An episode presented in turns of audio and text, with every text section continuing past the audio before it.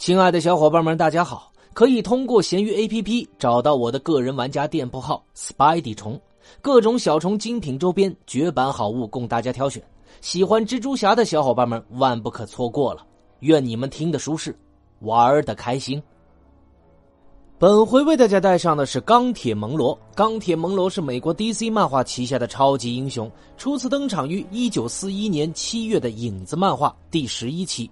本名阿诺德·雷蒙德·蒙罗，他拥有超级力量、超级速度以及刀枪不入的能力，同时也是超人的偶像。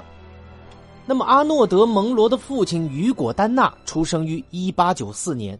在雨果出生之前呢，雨果的父亲科学家亚伯尼各·丹纳往自己怀孕的妻子体内注射了一种血清。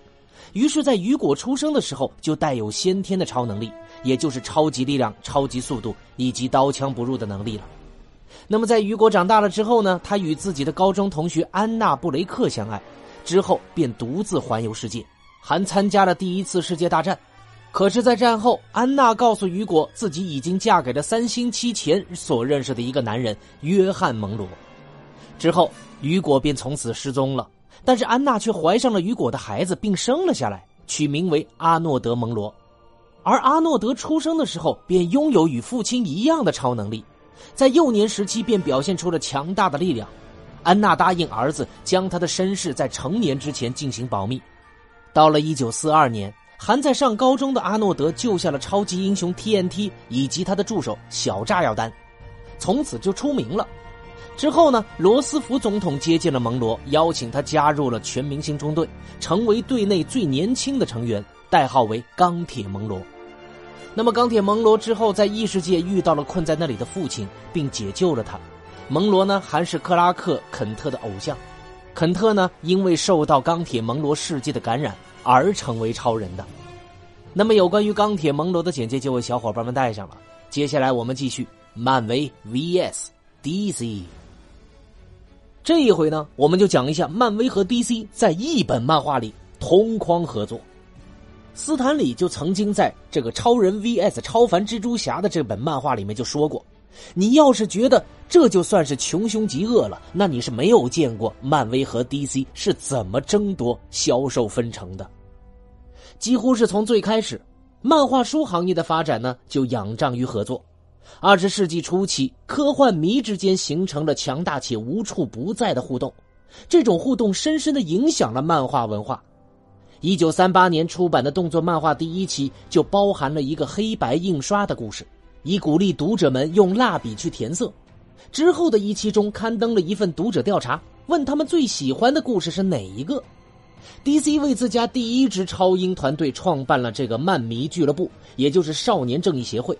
后来又为超人单独建立了一个粉丝俱乐部，漫画读者们也逐渐发出了自己的声音，他们发行了一些自制的漫迷杂志，呃，给出版公司寄去了成千上万封信，为这个编辑们提供故事、角色和评论。在二十世纪六十年代，出版公司邀请了一大批死忠粉，让他们投票决定下一个超英团队的领袖。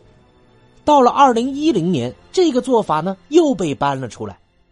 漫迷呢是草根漫画文化的奠基人，也是现今娱乐行业中最具影响力的一批人。斯坦李就在一九七四年写道：“这么过了一段时间之后，我甚至觉得自己这个主编头衔已经名存实亡了。我就是一个听从读者信件里命令的小兵。”二十世纪六十年代。漫迷文化开始逐渐形成势力。从前，漫迷都是没有组织、四处分散的。住在伊利诺伊州母亲家地下室的超人死忠粉，很难和住在加利福尼亚州母亲家的地下室的超人死忠粉取得联系。二十世纪六十年代初期，漫展就出现了。漫展一开始是在某个人家里开的非常不正式的派对，后来规模就慢慢扩大。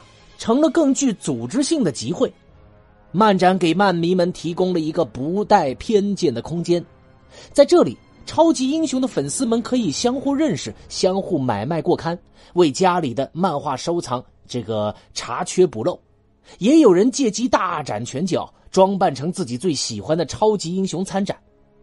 粉丝钟爱官方举办的办公室游览，有的人甚至自己直接跑到 DC 或者是漫威的办公室里。在一九六四年纽约漫展刊发的一份通知上，组织者竭力建议漫画从业者参加漫展，以避免全国各地的漫迷蜂拥而至办公室，打乱出版公司的工作节奏。好了，漫迷们长大了，他们坚持看漫画的时间越来越长，漫画的内容的连续性也显得越来越重要。他们能够通过叙事风格和画风辨认出作者和画师。并持续关注自己喜欢的创作者，漫迷呢也越来越忠实于自己认可的出版公司。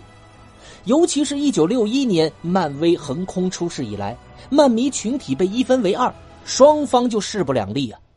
慢慢的，你要么就是漫威迷，要不然就是 DC 迷，那种架势和如今的政治形势是类似的，双方往往在各种话题中持相反的意见。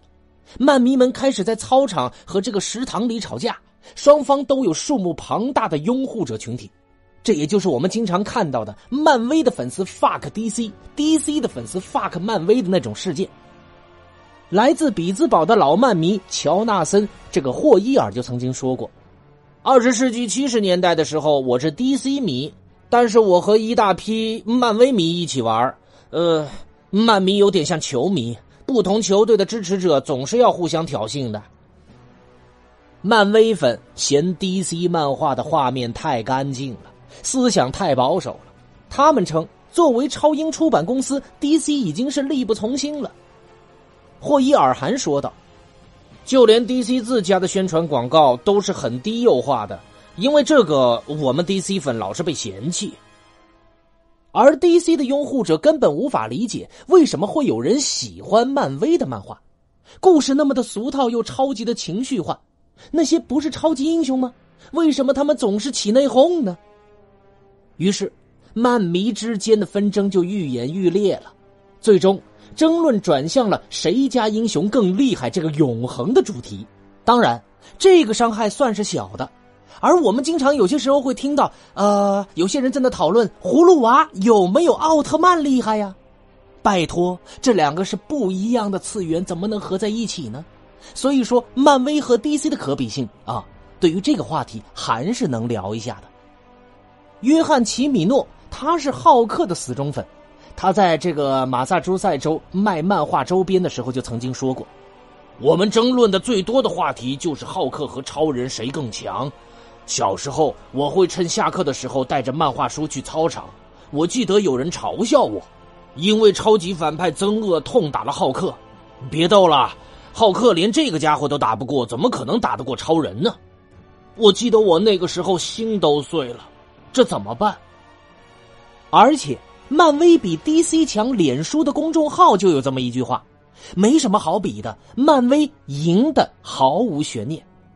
然后，DC 比漫威强的这个脸书公众号则写道：“不管他们怎么叫嚣都没有用，我们有蝙蝠侠。”两个角色单挑谁能赢这个话题，让读者们争论不休。从刚开始看超英漫画的小朋友，到在宿舍里喝的酩酊大醉的大学生，无一例外。现在，读者们开始向出版公司要答案了。曼哈顿斯塔特勒希尔顿酒店每年都会举办一场漫画艺术展，算是当地的年度漫迷活动。在一九七零年的漫画艺术展上，漫威和 DC 的编辑同时出席了一场见面会。在会上呢，一个小孩子就站起来问了一个问题。关于这个问题的答案，大概全场漫迷都愿闻其详。嘿，你们为什么不出一本超人遇上蜘蛛侠的漫画呢？编辑们就笑了，敷衍的说：“这个会面永远不会发生的，因为有版权、手续，还有这个收入分成等，全都是问题。”埃文尼尔他当时就在见面会现场，他就曾经说过：“他们当时就觉得你们这些无知的粉丝，你们哪里知道漫画出版是怎么一回事可怜的小朋友被羞辱了，好像他问了世界上最愚蠢的问题。”而事实并非如此。几年之后，两家公司的多年冷战进入了化冰期。他们如今有机会合作出版这个孩子口中的故事，这是一次史无前例的出版事件，同时也是漫画行业对狂热的粉丝群体的一次献礼。关于这一次的历史性事件，让我在下一次为大家细细道来。我是老莫，我们下回再见，大家拜拜喽。